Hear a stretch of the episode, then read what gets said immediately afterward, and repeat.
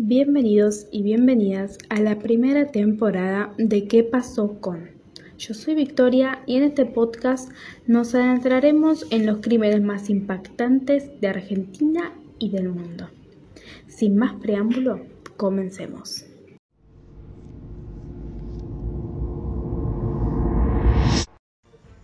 Algunos le dicen un mito inventado por la policía, pero da la casualidad de que Mar del Plata tiene dos mitos si quieren decirlo de esa manera, eh, que tienen mucha semejanza. ¿Por qué digo esto? Bueno, porque el caso que les traigo hoy no es el único que tiene esta ciudad. El segundo fue llamado el estrangulador de Camet, que a comienzo del 2000 violó y estranguló a chicas adolescentes y aunque se había armado varios perfiles y se consultó con el FBI, los asesinatos no se pudieron cerrar. La mentira de, este, de esta leyenda no sería otra que una obra de la mafia, de la policía, que manejaba la prostitución, la trata y hasta la venta de drogas. Pero vamos con el caso que les voy a contar hoy. Todo comenzó un primero de agosto de 1996, cuando una artesana oriunda del Uruguay de 27 años, llamada Adriana Jacqueline Fernández, fue sin vida al costado de la ruta 226. Luego continuaron algunos crímenes más y entre dos años 1996 y 1999 fueron alrededor de 14 víctimas cuyos asesinatos coinciden en el mismo modus operandi. Todas fueron estranguladas y luego los cuerpos fueron abandonados al costado de la ruta. Nunca se tuvo una pista certera, solo se sostenía la teoría de un asesino serial que a tal punto, en mayo de 1999, sin aún poder dar una respuesta de los crímenes, se anunció que se sumaba a la causa una ayuda francesa en el que se encontraba el francés Alain Pérez, que llevaba en ese momento 20 años en la policía. Este mismo persona, escuchen lo que dijo sobre este caso. No existe el crimen perfecto, apenas asesinos a los que resulta más difícil encontrar. Le aseguro que vamos a poner todos los medios, experiencia y obstinación para encontrarlo, esté donde esté. Si me escucha, es el momento de que se arrepienta.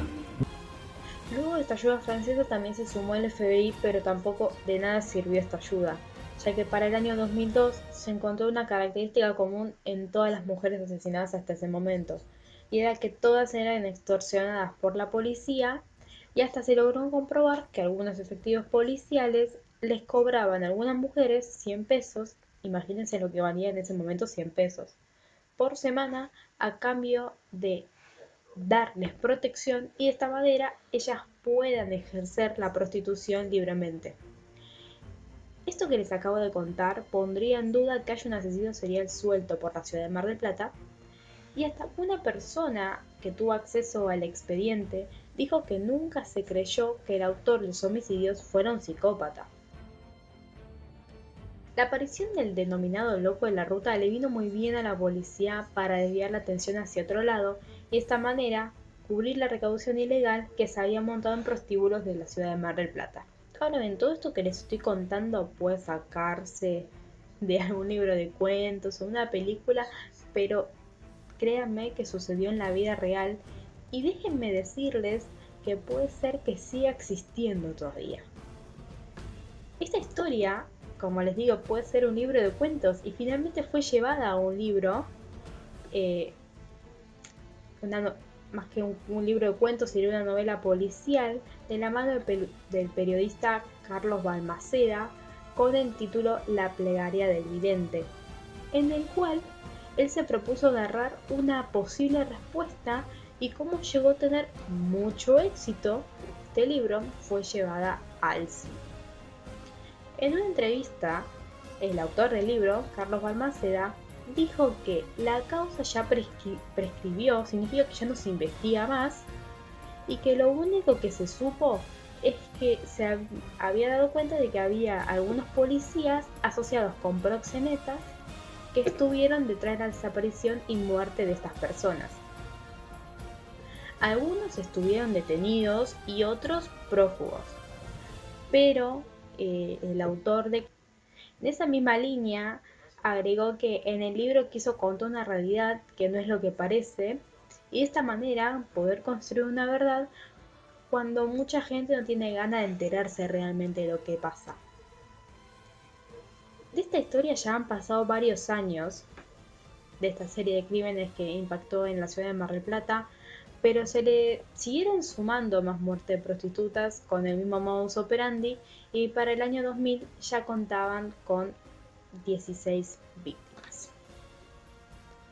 Ahora para ir cerrando, vamos a hablar un poquito más de la causa. Y es que a mediados de noviembre del 2000 se llevó a cabo una causa en la que se investigó la desaparición y posterior asesinato de tres prostitutas que el juez citó eh, a prestar declaración como imputado a uno de los policías detenidos. Recordemos que eh, los delitos por los que se los acusan son asociación ilícita eh, como organizadores de una red de prostitución y por extorsión a las mujeres. En esta causa se investigó el caso de Ana María Nores en julio de 1997, Silvia Caraballo en octubre del mismo año y Verónica Chávez en enero de 1998. Para este caso, el juez concluyó que en los casos de Caraballo y Chávez se ha reunido una prueba primero sobre la privación ilegal de la libertad de estas chicas y segundo sobre el posterior homicidio. Está probado que las chicas fueron secuestradas, pero no se pudo esclarecer cuál fue el motivo en la privación ilegal de la libertad.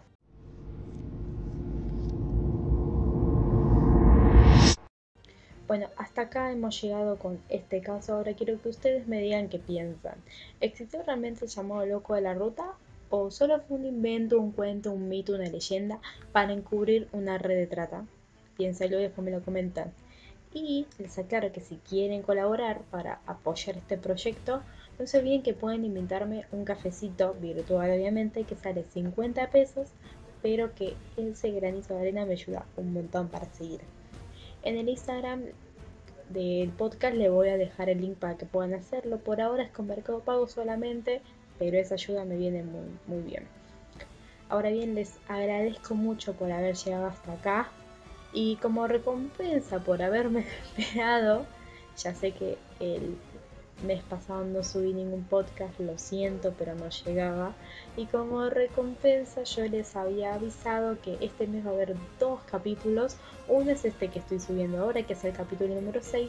Y como regalo por haberme esperado, voy a subir un capítulo número 7 para cerrar esta primera temporada. De nuevo les agradezco muchísimo por haber llegado hasta acá, todos sus comentarios en la publicación de este caso y por supuesto espero que tengan buenas noches.